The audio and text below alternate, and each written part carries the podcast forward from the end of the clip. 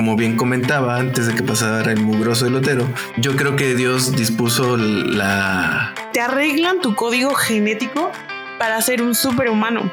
Es que también, es que también la evolución humana va a depender del, del, contexto cultural y del contexto social en el que estén viviendo las personas. O sea, a lo mejor las abritas están haciendo que en unos años podamos comer, tomar agua del mar. Que a la jirafa le creció el cuellote así como en tres meses, ¿no? Como me crecen las uñas, vaya. y, resulta que no es así. Porque somos parientes de, de cada ser que hay en el planeta, ¿no? Pero una de las cosas que me preocupa y que creo que podría afectar es la presencia de microplásticos en la sangre humana, incluso en los bebés.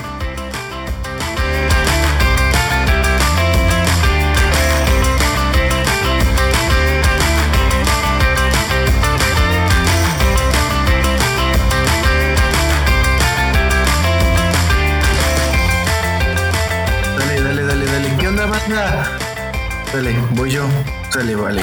¿Qué onda, banda? Órale, güey. Ya. Puta, no mames, el mundo, ¿eh? También pueden usar su frase, güey. No tienen que decir banda, güey.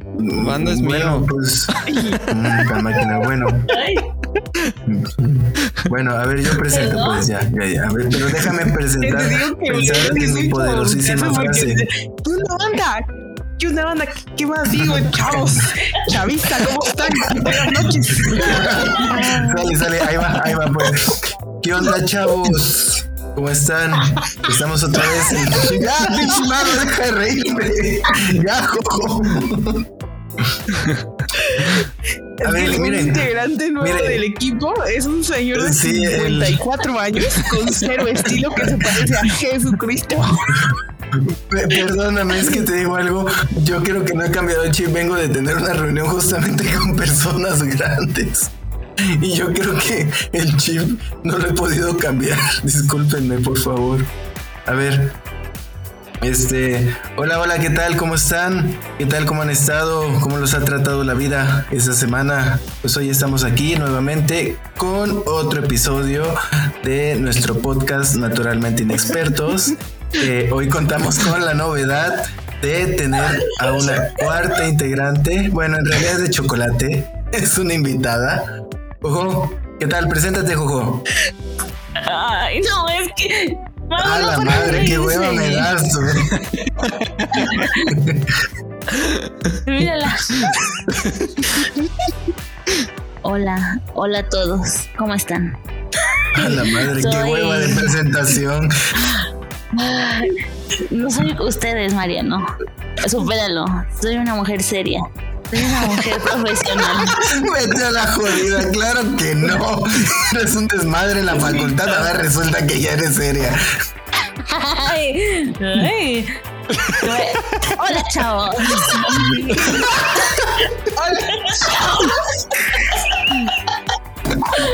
¿Cómo están, chicuelos? Espérame, ahorita me vuelvo a presentar. Solamente déjame mentalizarme. A la hora que quieras, mija, ¿eh? No hay bronca, tengo toda la perra noche.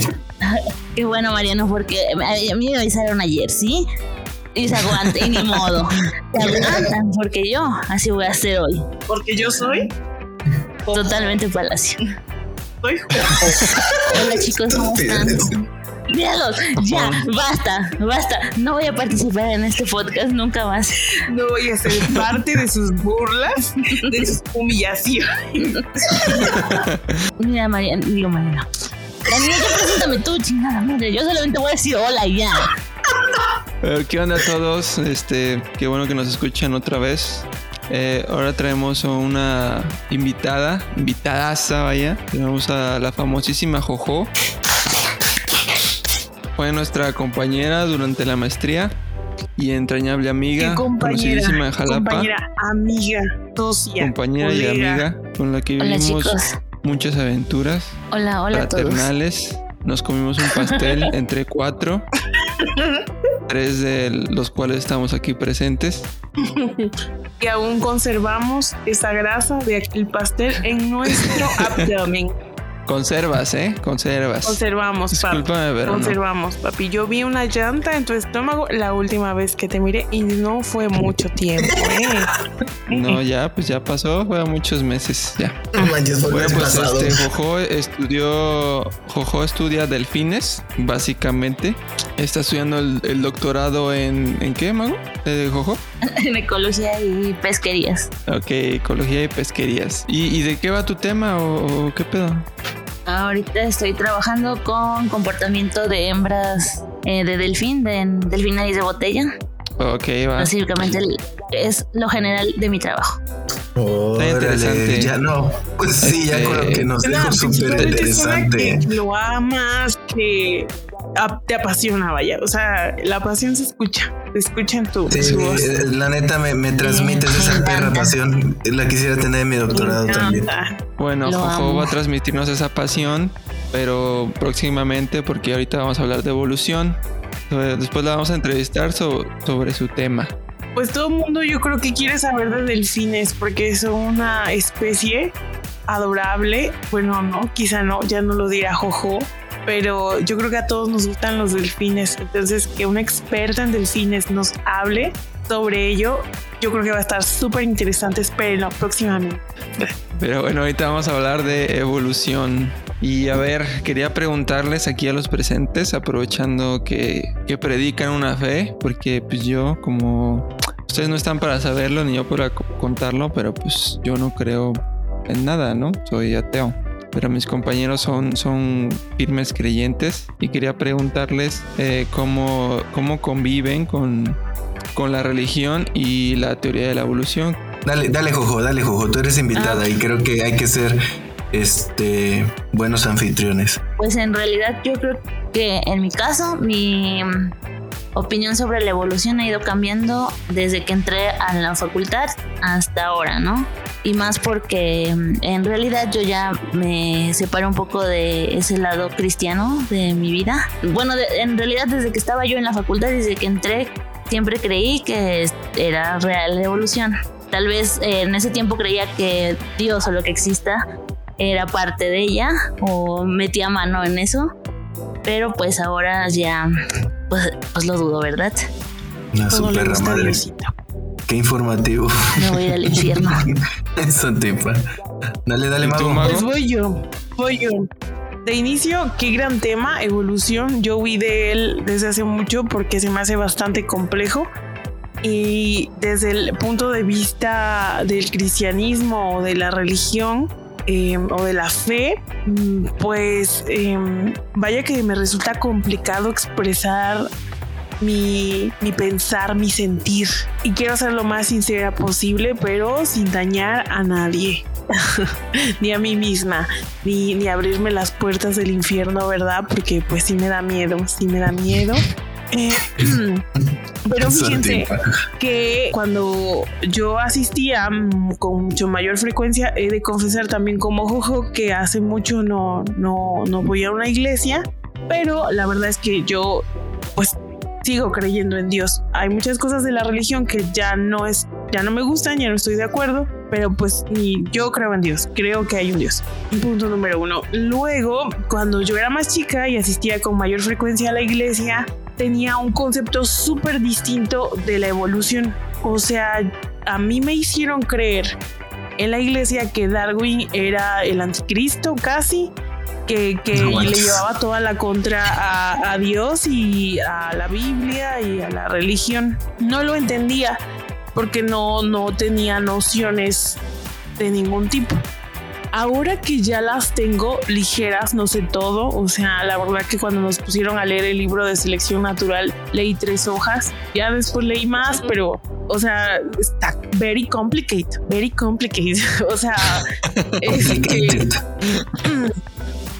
ahora, ah, el que el otro día dijo listening en lugar de speaking, me está corrigiendo.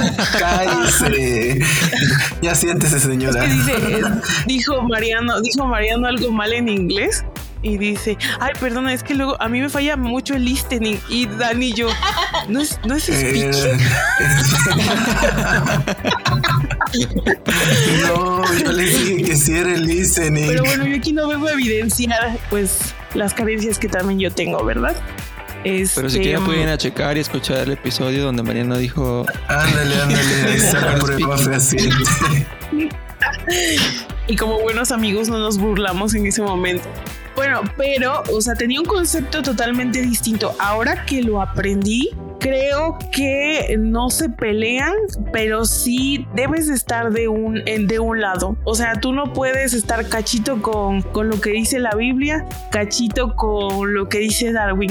O sea, debes de aceptar una posición porque la evolución pues contradice eh, el hecho de que existió Adán y Eva, este y cómo fueron formados, ¿no? Que, que está descrito en el en, en Génesis, en el primer libro de la Biblia, descrito y así muy muy explícito, ¿no? Entonces em, es complicado porque ahora haciendo, pues, cómo decirme sin sonar altiva para no pecar, pues, o sea, ya estoy pecando con lo que estoy diciendo y para no pecar un poco más. Ahora que soy una mujer de ciencia, ¡ah! ay no, una mujer en toda la extensión de la palabra.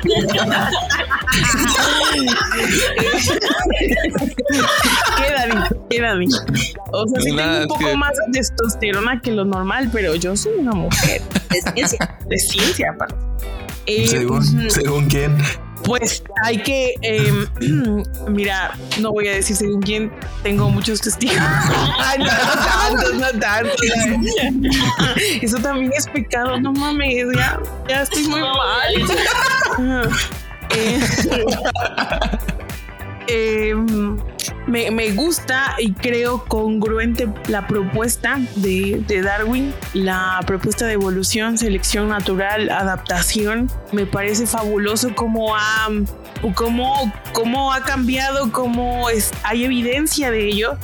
Eh, me parece increíble, real, pero no quiero dejar mi fe, o sea, no quiero dejar de creer en un, en un ser supremo que, que probablemente está detrás de, de todo esto, de toda esta perfección, porque yo antes pensaba, si todo es tan perfecto, si toda la creación es tan perfecta, es porque alguien, alguien perfecto está detrás de todo.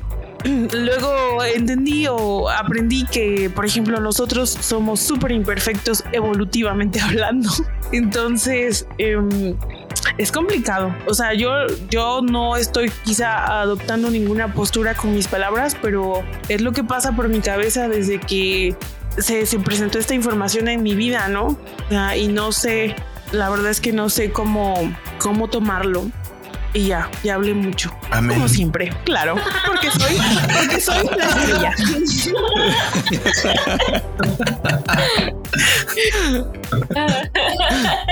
¿Y tú, Mariano, qué pedo? ¿Tú que eres casi Ah. pastor aquí de la iglesia? Ah, este vato. Este. Del templo. del templo.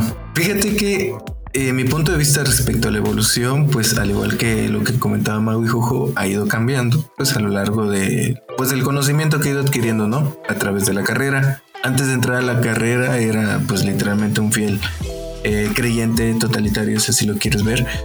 Pues de que sí, ¿no? De que Di- Dios había creado así, este, la parte de pues de Adán y Eva tal y como lo narra precisamente eh, la Biblia, ¿no? Como bien mencionaba Mago en Génesis. Sin embargo, eh, una de las cosas que he ido aprendiendo también y es que eh, la naturaleza en realidad a veces no es nada más blanco y negro, sino que en realidad hay procesos biológicos que son muy complejos y que como en una ocasión lo mencioné, son multifactoriales. Yo creo que así pasa entre la integración, sí, la integración, sí, de eh, lo que es la ciencia y la fe. Entonces, yo lo veo más integralmente. Eh, considero que eh, sí existe un Dios y que lo que hizo fue él eh, poner en cierta manera como que los la línea por donde o el- la guía por donde la, la misma naturaleza tenía que seguir su curso. Eh, pues básicamente es de va a suceder así así y va va, va este ¿qué? que sonó la, la Ah, chicharrita. Sí, pasó. Sí, Sí, sí, vato, me lo imaginé. Sí, ya. Es un pinche elotero. Aguanten, déjenme ver si tengo abierta la ventana. ¿Cómo saber quién es está en México y quién está en Canadá. México mágico. Los tercermundistas.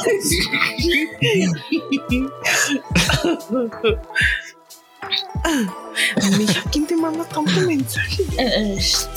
Ay, no, Bueno, no pues puedes este. verlo. son. No, pero no puedes verlo. Mandan como Claro que no. Bueno, ¿Qué, les güey? importa. Y, Pecado. que tú no puedas hacerlo y por eso le tienes envidia. Ah, Me ardió tantísimo. Pasó me de ardió lanza. tantísimo. Me ardió tantísimo que un viejo me esté aquí ofendiendo.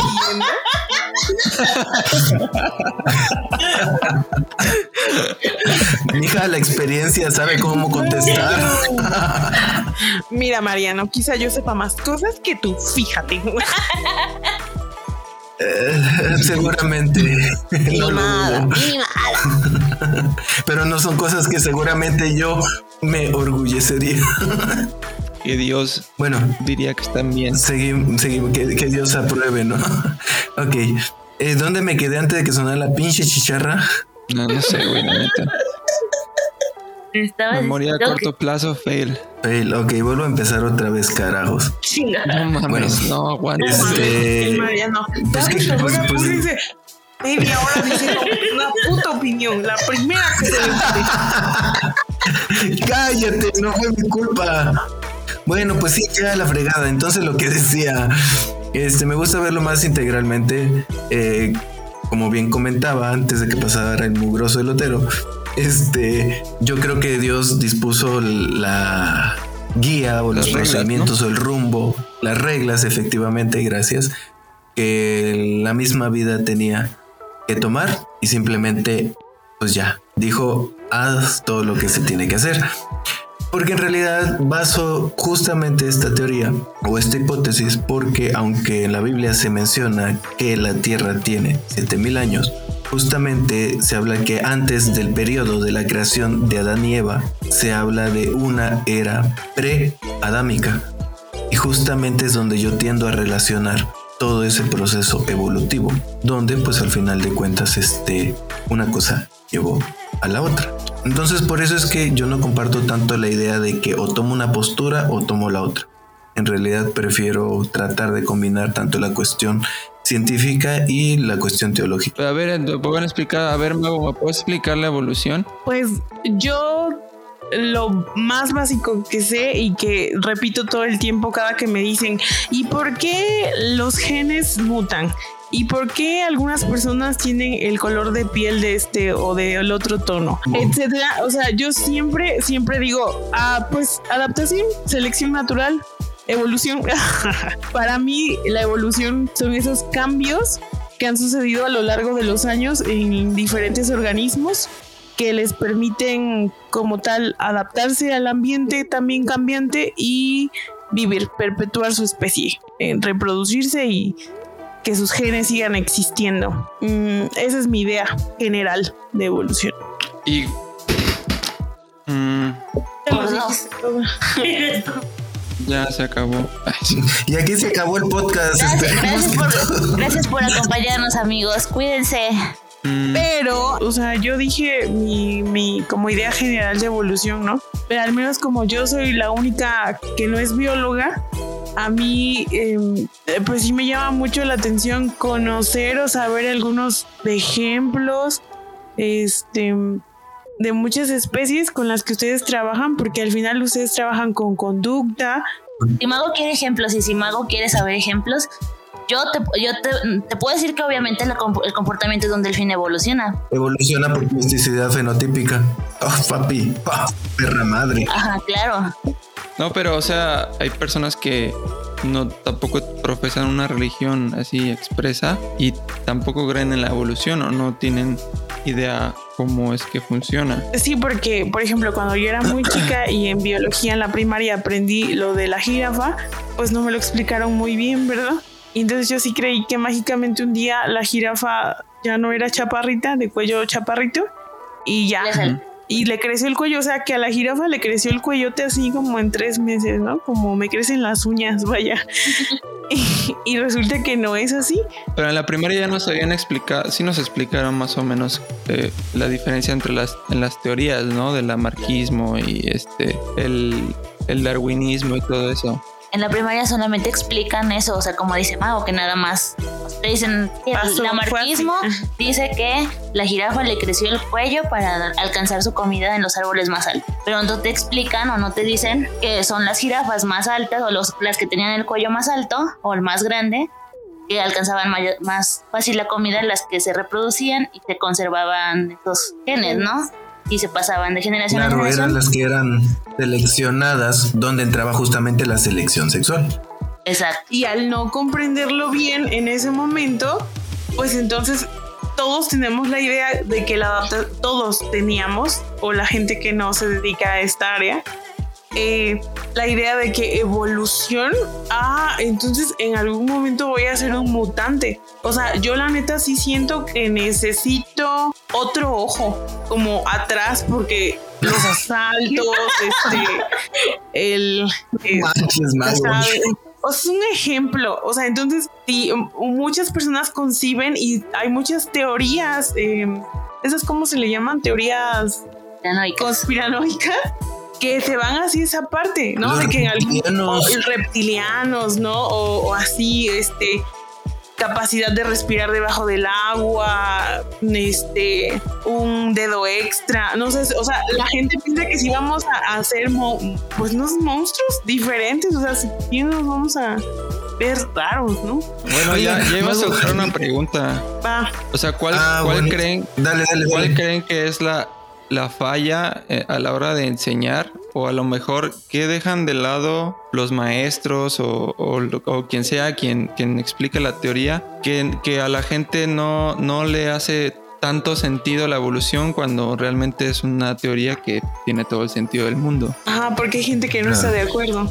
Creo que en porque, mi, la gente le cuesta tanto trabajo creer que los changos son nuestros parientes. En primera es porque no explican que, o sea, eh, eso no ocurre de un día para otro, ¿no? De repente te van a salir, como dice magualetas para nadar, ¿no? Que esto, eh, el proceso de evolución lleva miles, millones de años para poder adaptarte a ciertas condiciones. Esa es una. La otra. Pues es la fe, es la religión. Eso, exactamente. México es un país muy eh, dado a la religión o muy creyente. ¿Qué, qué, qué dijiste? ¿Eh? Leí tus labios, Jojo. No, es que dijimos México es un país mega diverso. Ah, ok. Sí, sí, creo que esos son los dos principales factores, como bien mencionaron. Yo coincido con ellas, con las dos magos. Yo he estado leyendo un libro que se llama El Gran Show de la Tierra. Es de. de. ya se me De Richard Dawkins. Es un biólogo muy famoso que. Bueno, medianamente famoso diría yo. Pero en, el mundo de la biología es muy famoso. Que es, es un científico evolutivo y mientras leo su libro me doy cuenta que una de las cosas que a lo mejor que siento que no se me explicaron o no se ¿Por qué somos parientes de, cada ser que hay en el planeta, no? O sea, ¿cómo es que somos incluso parientes hasta de un alga, no? De un árbol. Sí, y ah, creo que la prueba fehaciente o como se le dice de la similitud que tenemos con otras especies es nuestro ADN, nuestros, nuestro código genético completo. O sea, cuando tú secuencias, y bueno, ya está todo secuenciado, el código genético pero ves las ligeras variaciones en, todo el ADN comparado con el mono, con otros mamíferos, con aves, con todo, es mínimo. O sea, tu 100% de, de tu genoma completo el 99 es como el de un em, de, otra especie, ah, de un chimpancé. El 94 ya se parece mucho a una larva y el 85 ya se parece a, un, a una micobacteria la verdad es que esa es la prueba del real y tangible de la evolución. Qué tan similares somos Pero si la gente te dice, es que yo no puedo ver los genes, ni. O sea, lo que tú me dices, yo no lo puedo ver. Yo les presento mis bandas, mis amplificaciones, mis Ay, presento tus bandas son unas pinches, ma- unas lucecitas. Oye, pero es que al final de cuentas al- a lo que tienes que basarte o responderles es que hay evidencia científica. Claro. Y a lo más que le puedes que le puedes presentar, pues literalmente son los artículos, ¿no? O ya si quieres impresos, ¿no? Pero es que también no es como que te pongas a secuenciar a, to- a cada persona y después a cada individuo, cada animal, ¿no? O sea, al Pues final de cuentas la ¿eh? información. Se ha hecho, claro. No, o sea, no, no, no, no, no, no digo que no se haya hecho. Me refiero a que tú, mago, no vas a ir a secuenciar a cada persona del mundo y a cada individuo para demostrarle a esa persona. En realidad, pues vas a agarrar simplemente toda la información que ya hay y esa es la que le vas a presentar. O sea, que sí hay, ya hay evidencia. Claro, pero también es importante mencionar que con necios uno no se desgasta. Si tú no, Ah, entiendes, tú no entiendes el dogma central de la evolución, yo para qué soy tu amiga. Yo no quiero tu amistad. Yo no quiero tu compañía. Es súper extrema la mago, ¿eh? Sí, o sea, tam- también se trata como de enseñarles, ¿no? O sea, Claro, es broma. Yo soy amigo de todos. Todos los días. Estoy aquí con ustedes. No es una prueba. La verdad es que hay gente que es tan aferrada a sus ideales que por más de que tú le estés diciendo que la situación es tal, pues simplemente va a haber gente que no vas a poder cambiar y los Y vas a dejar. que, que creo que tocas ese tema, ¿eh? Porque alguna vez, no recuerdo qué amigo o qué persona me dijo que hay todavía nearden- neardentales, Neandertal. neandertales, neandertales, ajá, entre, pues, Entre en- nosotros. entre nosotros. Porque creo que fue Pepe, porque me prestó el libro de Sapiens. Pues ahí te explica cómo eran los, los antiguos, los primeros hombres, ¿no? Y las diferencias entre de Sapiens hecho son otras y, por ejemplo. Nearden- neandertales, neandertales, ajá. Y luego ve- creo que platicando me dice, pero no te has dado cuenta que hay personas que de verdad parece que mm, mm, no tienen como tanta corteza Que prefrontal. arrastran los nudillos. Ajá, o sea, como de que tú ves que como la- la corteza prefrontal es lo que nos diferencia y lo que nos hace muy buenos en la toma de decisiones y así Según según ajá, ajá, este eh, como que no son buenos como para sentido común, para organizar su cerebro, sus ideas. Bueno, lo que un humano creemos que normal haría. Y yo así como, sí ubicó, sí ubicó personas que yo creo que sí se quedaron como por allá de los, de los años antiguos. ¿Qué opinan? ¿Que hay entre nosotros todavía rezago, rezago evolutivo? Que no, nadie llegó, nadie alcanzó esta. No, pues Esta es un hecho que, que hay este hay genes neandertales en, en Homo sapiens. O sea, sí hay Ah, sí. estudios. De hecho, en Sapiens dice eso, ¿no? Que según hay dos teorías. Eh, según no podemos estar mezclados porque no era, no era compatible con la vida los genes neander- neandertales con los sapiens. Entonces que por eso se extinguieron los, de- los neandertales, porque solo eran fuertes, pero pues no sabían hacer mucho. Pero eh, la segunda teoría es que los neandertales violaron a las sapiens y pues hay mezclas, hay mezclas. Y de hecho sí hay. hizo el intercambio. También puede ser al revés, que los sapiens hayan violado a los neandertales, a las Ah. neandertales. O, o al revés, claro. Este, bueno, sí, ¿y, por qué hablamos de eso? De los neandertales. Por- porque estábamos Porque creo tomando que en hay cuenta rezago que hay gente evolutivo, o sea que hay este, que hay gente que no evolucionó. que- que nada más se queda en lo suyo y ya. De, de ahí fue donde salió el tema. Pues es que la selección sexual es muy importante. Es uno de los factores que, o sea, que modifican a las especies. ¿Tienen algún ejemplo de selección sexual? No, no- entendí, francamente no entendí. No, no, no entendí cuál era el, el objeto o el objetivo de la pregunta. Que, por ejemplo, estaba, Mago dijo lo de los neandertales. Ajá. Entonces ahí claramente hay un cierto tipo de selección sexual, si se puede llamarlo de esa manera. Eh, Sí. si de, de las hembras de alguno de los dos. Este, y que ese es como un gran factor dentro de la evolución que, que lleva a las especies a- al cambio, ¿no? A, a Yo diferenciarse. creo que de hecho ese es el factor, ¿no? Al menos en animales en vida silvestre. la- No hay varios. la- bueno, o sea, Es uno de los a quién eligen para parearse es lo que define eh, las características que se van a heredar. Ha heredado, efectivamente. Pero es que no siempre, o sea, también está la, la ¿cómo se llama? La selección mutaciones. natural.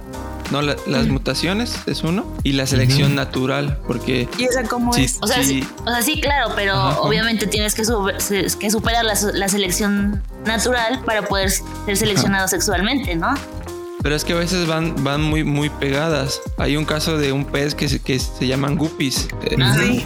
El chiste es que había dos poblaciones de la misma especie, pero en una eran, en los machos eran mucho más brillosos y más vistosos, y en otras eran, eran vistosos, pero no tanto. ¿Por qué? Porque en una tenían una presión, una depredación muy fuerte, en la que no eran tan vistosos, y en la otra casi no tenían depredación, entonces las hembras, por selección sexual, hicieron a los machos más brillosos y más. Entonces ahí las dos cosas ocurren al mismo tiempo, o sea, no es ni una ni otra, ni son, son un poco de las dos. Ok, en este caso te está yendo a la selección natural eh, ejercida por la depredación, lo cual hizo que sobrevivieran, por así decirlo, los peces menos brillosos. ¿Es correcto? Ajá. O- ok, es que no, no te O escuché sea, tan la, convencido. la selección natural guió a la selección sexual porque era lo que quedaba. Efectivamente. Ah, por eso Sí, es que porque dijeron las hembras, pues voy a. Ajá. a parearme con este vato por dos cosas, porque son los únicos que quedan aparte, porque son los menos depredados y Ah. obviamente va a haber una mayor herencia pues de esos genes. Ay, quiero que mis hijos sobrevivan, obviamente. Ajá, Sí. es que como la depredación era, o sea, las hembras seguían escogiendo a los más brillosos, siempre en, en las dos poblaciones. Pero Dale, como en una, eh, la depredación, la fuerza de depredación era tanta, pues entonces se comían a los más brillosos, ¿no? Y sí, las hembras elegían los más brillosos, pero no eran tan brillosos por la misma depredación, porque el depredador, pues obviamente se comía al que, pues al que más brilla, porque pues es el que, el que puede identificar más rápidamente, ¿no? O sea, tienes que sobrevivir, o sea, tienes que pasar o superar la selección natural A fuerza. a fuerza para poder ser seleccionado Sí. sexualmente. Sí, Sí, ¿qué es lo que pasó aquí con las hembras? Las hembras agarraron a los menos brillosos. Y obviamente las características fenotipas se modificaron, pero fue a consecuencia. Claro, no y que las hembras son medio culeras. No, ¿En pues las hembras sentido? seleccionan lo que a ellas les conviene. O sea, para mí me conviene Pues sí. que mi macho sea más. No, pues más es así brilloso. como, ah, yo, es- yo escojo el más brilloso, ¿no? Chingue su madre si es, lo pueden ver más y lo cazan más, ¿no? pero también toma en cuenta que, que la selección sexual también es dependiente del contexto, ¿sale? Entonces, bajo ese sentido, tú y de la especie, ¿no? Típica respuesta del biólogo. no, en este caso me estás diciendo que estás en un ambiente donde los más brillosos son totalmente depredados, pues obviamente van a pasar dos cosas. Uno, no hay una alta disponibilidad de peces brillosos y por lo tanto las hembras van a agarrar lo que les queda. Y otra cosa también va a ser que pues al final de cuentas si un rasgo no me está ayudando a sobrevivir en el ambiente, lo más probable es que ese rasgo se vaya perdiendo conforme vayan pasando las generaciones. No, y Es otra posible. cosa muy importante es que si el ambiente o la presión del ambiente supera la capacidad de la especie, pues hay extinción. Y se extingue localmente. Claro, y se ha visto por las modificaciones que el humano, por ejemplo, ha hecho. Eh, por ejemplo, en especies marinas, ¿no? El humano va y avienta todos sus residuos y todo ahí y pues ha, ha lastimado mucho eh, los ecosistemas y ha guiado hacia la extinción y es totalmente el ambiente el que ha modificado eso. O sea, por más que la especie elige, siga eligiendo lo mejor para poder sobrevivir, el ambiente supera eso y pues guía a la extinción como en el caso de los guppies, o sea, y el ambiente depredatorio lo supera por a lo mejor porque esas especies fueron arrastradas hacia esos sitios de manera no natural, o sea, por intervención humana o que es lo, pues. ajá, pues guía a eso. Claro, que ahí entraría un poquito lo de la selección artificial también, ¿no? Donde ya entra como tal la mano del humano.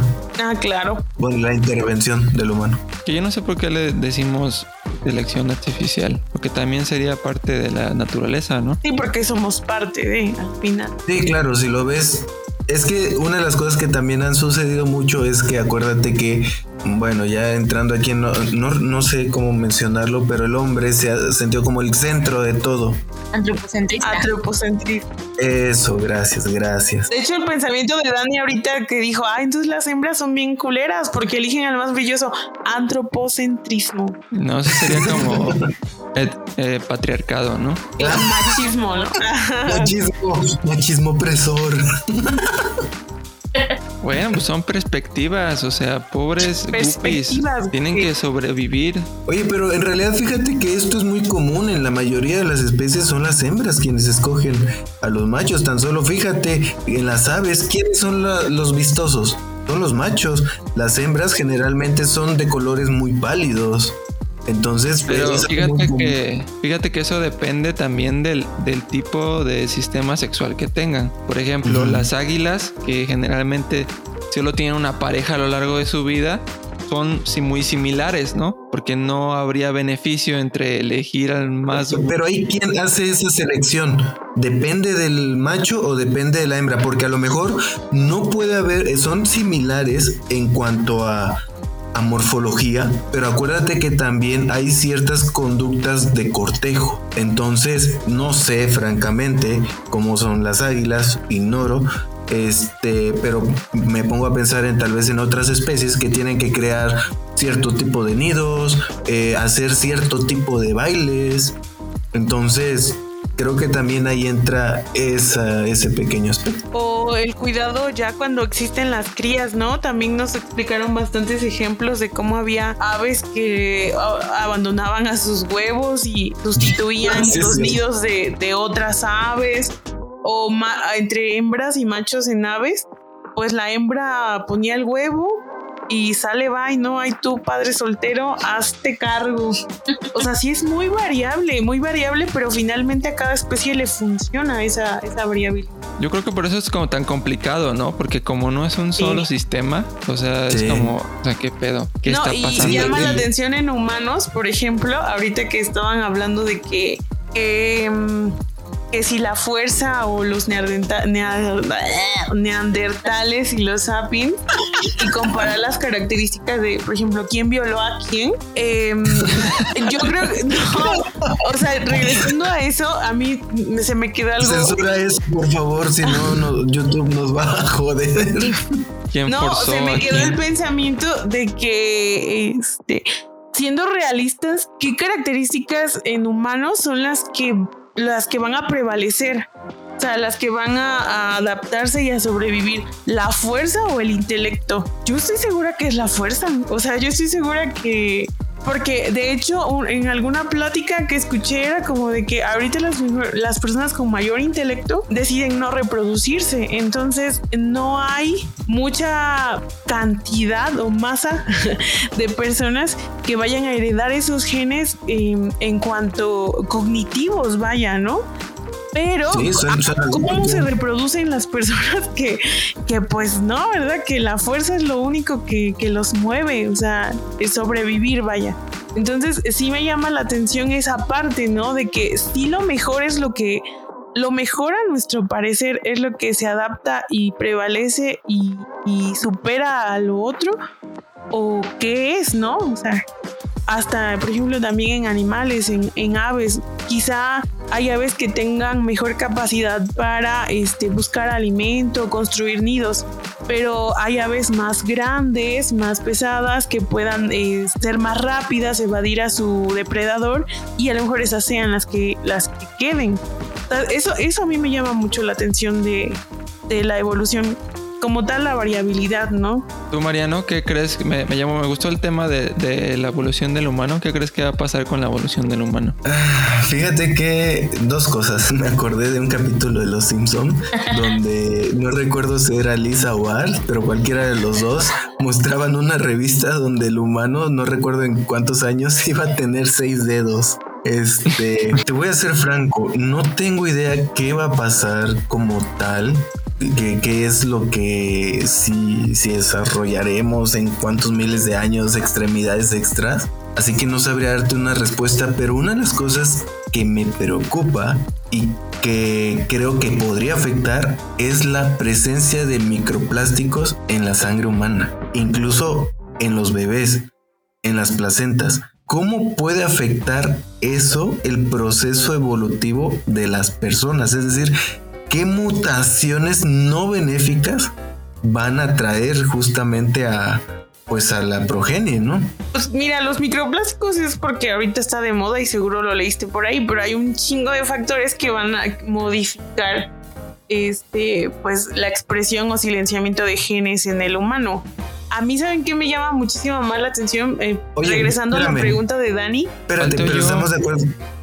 Pero estamos de acuerdo que tener plástico en el cuerpo no es normal. Ah, Es claro, correcto, pero ¿no? Pues no, claro que no, pero tampoco Es el respi- tema. respirar smog durante más de 50 años es normal y de todas Ajá. maneras lo vivimos. O sea.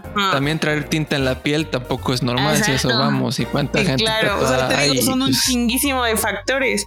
Pero regresando a la pregunta de Dani, que me llamó algo la atención de qué creen que va a pasar con el humano, ¿no? Evolutivamente. Ahorita hay una nueva tecnología en el área en la que yo, pues, me desarrollo, que es este CRISPR-Cas, es edición genética. Y está, o sea, en temas bioéticos y así está muy, muy sonado ahorita porque, o sea, como tal, la edición genética te permite eliminar, no lo voy a decir Sí. tan, tan exacto, ¿no? Pero eliminar genes que te hacen susceptible a enfermedades, genes de cáncer, este, o mutaciones, por ejemplo, de cáncer, te arreglan tu código genético para ser un superhumano. Y tan se puede arreglar eso que ahorita ya tú puedes elegir, por ejemplo, cómo va a ser tu bebé. O sea, de qué color de ojos quieres que sea, de qué tono de piel, em, todo, todas sus características. Y obviamente, pues ustedes se están imaginando en sus mentes un bebé blanco privilegiado con ojos azules.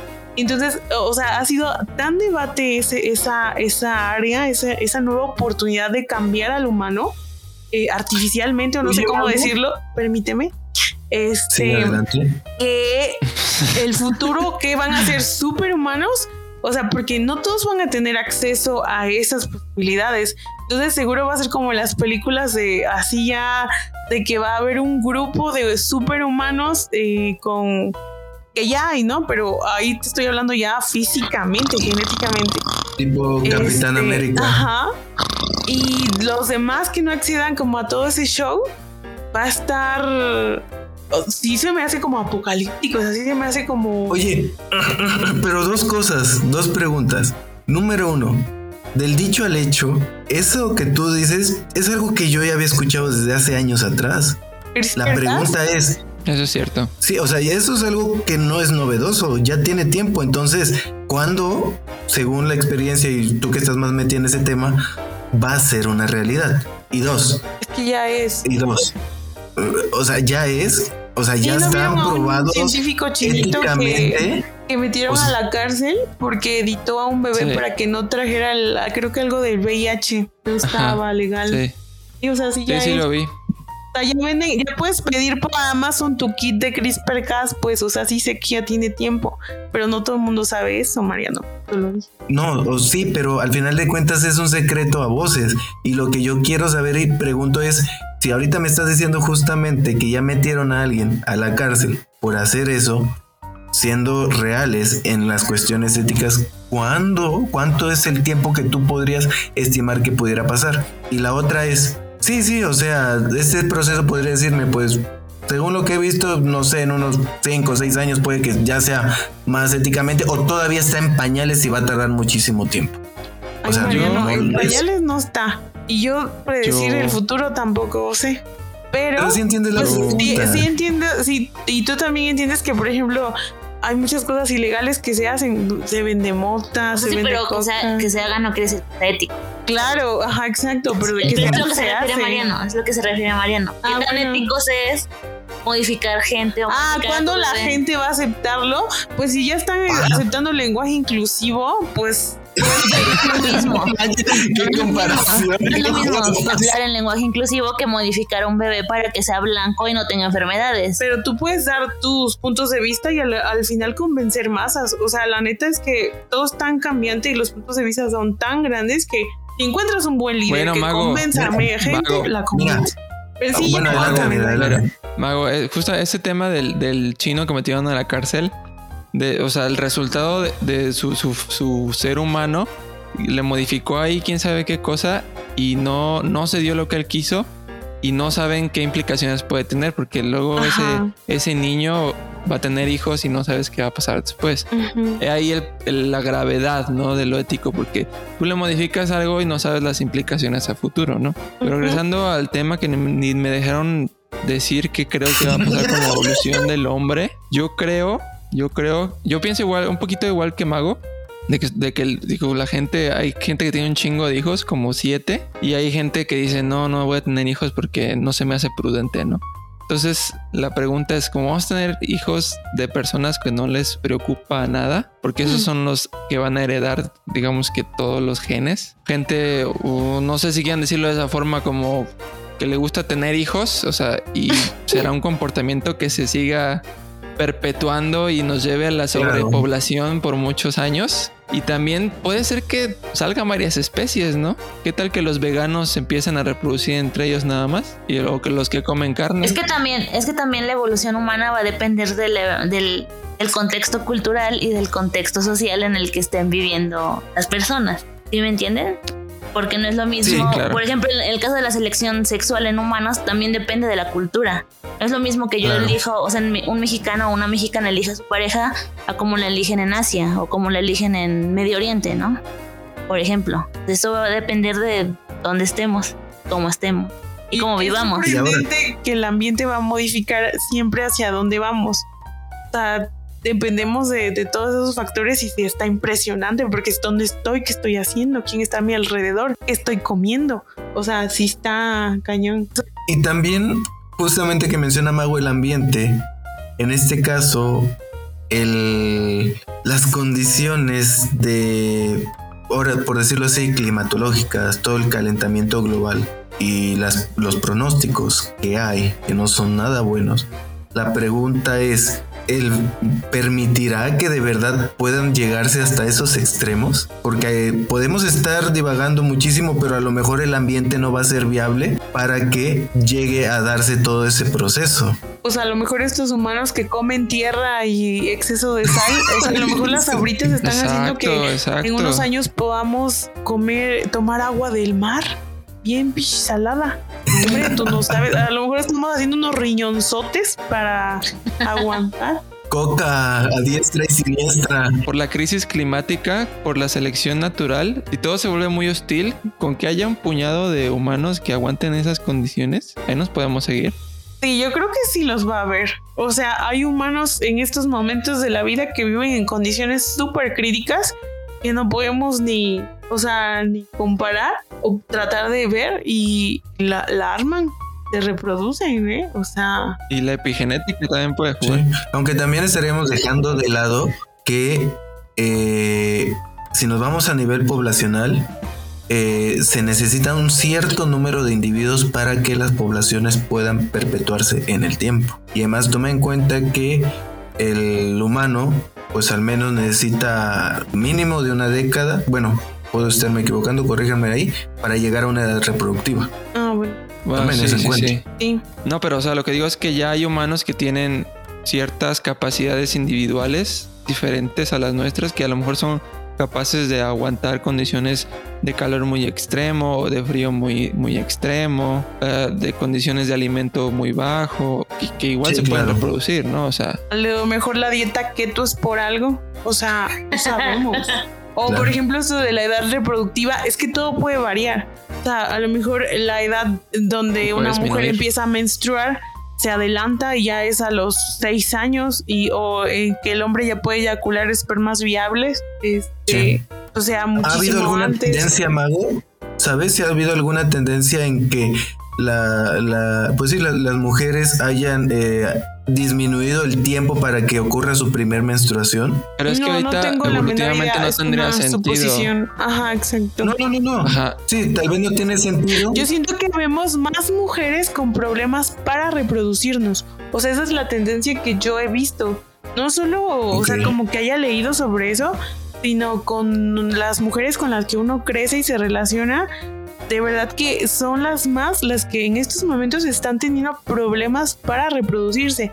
¿Y qué es lo que está causando eso? El ambiente. Otra vez el ambiente. El pollo, el pollo que tiene hormonas, güey. Claro. Trae hormonas, güey. Era lo que decía mi abuela. o sea, yo creo que en este tema, el ser observadores y ver de verdad, o sea, ser un poco analíticos en cuanto a cada variación, no solo en, humanos, sino en diferentes especies, es que es por algo, ¿no? O sea, tiene algún propósito, ya sea hacia la evolución o hacia la extinción. Yo hace rato de relajo le preguntaba a la Jojo, porque me dice Jojo, ¿qué voy a decir? Yo ni sé nada, que no sé qué. y le digo, güey, pues a ver, ¿por qué las ballenas tienen que salir a respirar si viven en el, en el mar? A ver, dime, pues eso está, es de evolución, ¿no? O sea, ¿por qué, ¿por qué siguen en el mar? Pues que se salgan a la tierra. Y ya no me contestó, contéstame ahora, a ver. Pues porque tú no te vas al mar a nadar. Pues porque yo necesito aire. Y pues eh, sus recursos, sus recursos principales de las ballenas y de los delfines están en el mar. Ellos no, ya no, o sea, están adaptados a un ambiente que les proporciona todos los recursos que están disponibles y que pueden obtener. ¿Para qué evolucionar si lo tienen ahí? ¿Para qué evolucionar ahorita al mar a ti como mago, como humana? Si tienes sus recursos aquí. Sirena, dices tú, ¿para qué le metes en sirena? Evoluciona. Ballena evoluciona. Dime. Ojo, pero, o sea, esos, esos mamíferos que eran las ballenas antiguas, salieron del mar con nosotros. O sea, me estás diciendo que a esos mamíferos no les gustó la tierra y se regresaron al mar? En realidad no existe una teoría muy em, concreta o exacta de por qué se regresaron, pero en realidad se cree que es por depredación, o sea, los, los depredaban, o sea, su, sus niveles de depredación eran altos y regresaron y además obviamente los recursos que están en el, en el mar son más abundantes, ¿no? O sea, hay peces. ¿Y eso hablaría de retroceso, retroceso de la evolución o sigue avanzando? O sea, siempre va a ser lo que mejor me sirva, lo que pues obviamente, o sea, lo que mejor te... no, la evolución nunca retrocede. No, nunca retrocede. en teoría siempre es para mejorar a la especie, la viabilidad de la especie a través del tiempo. Pero entonces hay un punto en el que el mar ya no sea viable y se salga la valla. Pues, pues de tanta contaminación yo haría lo mismo. No lo sé, podría que ser. hagan patitas. Que sus patitas se Oye, ¿por qué se volvieron tan inteligentes en el mar? ¿Es por el ácido omega 3? Ah, pues mira, eso sí, no te se lo sabría decir. No te lo vengo manejando. Si es por alguna sustancia o por. Por los probióticos Kashei Shirota. Yakult. Compren Yakult. no nos patrocinan, ¿eh? Pues no sé, es como preguntar por qué los humanos son tan inteligentes o los primates son tan inteligentes. Eh, ah, pero si hay teorías de eso. A ver, pues échame una. Échame una teoría. Pues es, como diría Mago, pues para sobrevivir, para sobrevivir. Pues en realidad. Pues es que la evolución es básicamente para sobrevivir. Pues mira, fíjate que no, no sé si sea el ambiente que enriquecido lo que les, lo que les da esa este, evolución o plasticidad de, conductual o neuronal. Por ejemplo, los, los primates que tienen, pues, este, eh, eh, ¿cómo se llama? Ambiente enriquecido. O nosotros también tenemos un ambiente enriquecido que nos... Mira, hay muchas teorías de por qué somos inteligentes y las ballenas y los primates. ¿No me quieres decir ninguna? ¿Tú? ya salió bien cuestionado. hay, muchos, hay muchos, pero ya vamos a cerrar este tema, ¿no? Sí, dale, dale, que sus conclusiones. Mi conclusión es que puedes creer en lo que quieras, eh, eres libre de creer en lo que quieras, conjuntar las teorías o no creer en ninguna de las dos, mientras no, eh, ¿cómo se dice? Eh, el respeto al derecho. Ah, exacto, el respeto al derecho ajeno es la paz. y que la evolución es real. Gracias. Amén. Amén. Yo también creo que la evolución es real, es súper interesante. Quizá mm, nos falta otra vuelta, como había preguntado, ¿no? Dar ejemplos en diferentes especies. Porque es, es bonito, o sea, yo siento que es bonito, por ejemplo, saber por qué la abeja vuela en tal dirección con este no sé, las leyes físicas que, dictaminan, por ejemplo, algunas conductas, este, las aves. Yo en cuando llevamos etología, la verdad es que aprendí muchísimo sobre eso y me gustó muchísimo. Creo que dar ejemplos estaría, estaría bien padre, pero también soy team evolución y ojalá supiéramos más sobre eso. y pues nada, y ya, eso es todo. El tío Cosa Yo también, yo, yo, yo concluyo, quiero concluir. concluye. Sí, eh, mi conclusión es que la evolución es real. Creo que ha habido eh, malinformación en cómo se nos ha presentado la evolución. Eh, no es un proceso sencillo, es algo que es influenciado por muchísimas cosas. Y sí faltaron algunos temas. Creo que faltó hablar sobre microevolución, faltó hablar sobre, sobre plasticidad conductual, sobre cambios fenotípicos que no meramente involucran eh, un, como tal una evolución, sino también ya entrar en temas de adaptación. Pero, pues al final de cuentas es un tema relativamente muy, muy amplio y pues eh, creo que para hacer un primer capítulo, creo que la verdad eh, abordamos lo, lo esencial y, y ya. Bueno, pues mi conclusión es que es un tema tan extenso que no le hace justicia la hora que le, dedicamos. Y pues más que nada mi mensaje sería como que no le tengan miedo a, echarse un clavado en esta teoría. Puede, ser, puede parecer complicada y tener muchas ramificaciones, y, pero tiene mucho sentido y es totalmente verificable. Hay mi- miles de evidencias y también es divertido pensar una vez que les leemos sobre este tema hacia dónde van a ir la evolución de las demás especies, de nuestra propia especie y pues no sé, imagínense cómo seremos en un millón de años o Si es que llegamos. 100 millones de años. Imagínense si un pez salió del agua y ahora estamos aquí nosotros. Imagínense qué va a pasar en 2, 3, 4, 5 millones de años. Y bueno, este es hora de los anuncios parroquiales. ¿Se quieren echar los anuncios parroquiales? No, tú. ¿No? Nos vemos en el palenque 25-26 de mayo.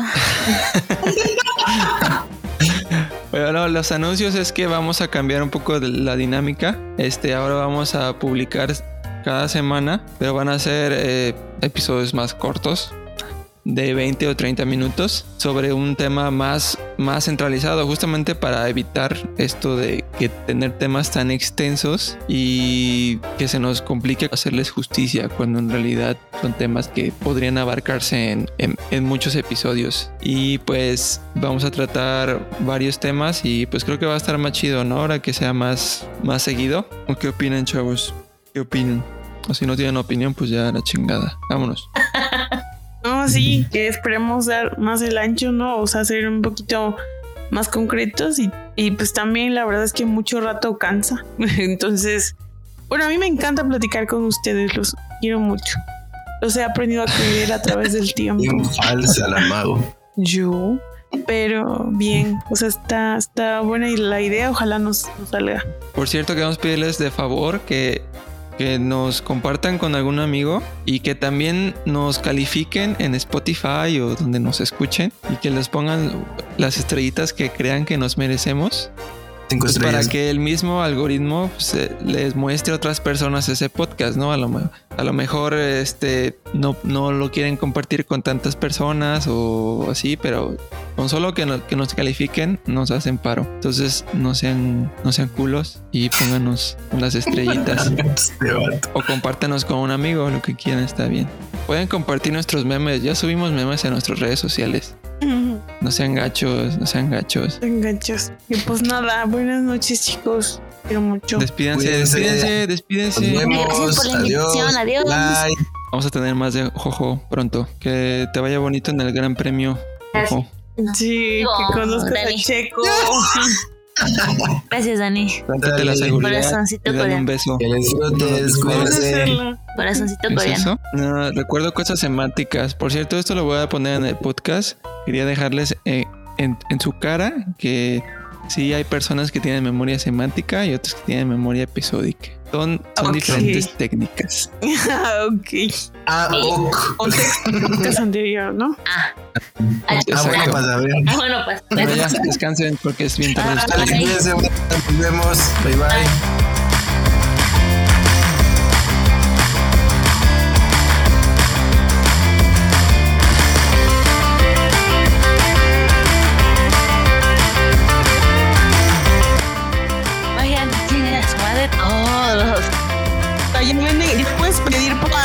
Tu kit de CRISPR-Cas, pues, o sea, sí sé que ya tiene tiempo. Se vende mota, se Sí, vende pero, o cosas. sea- bien salada.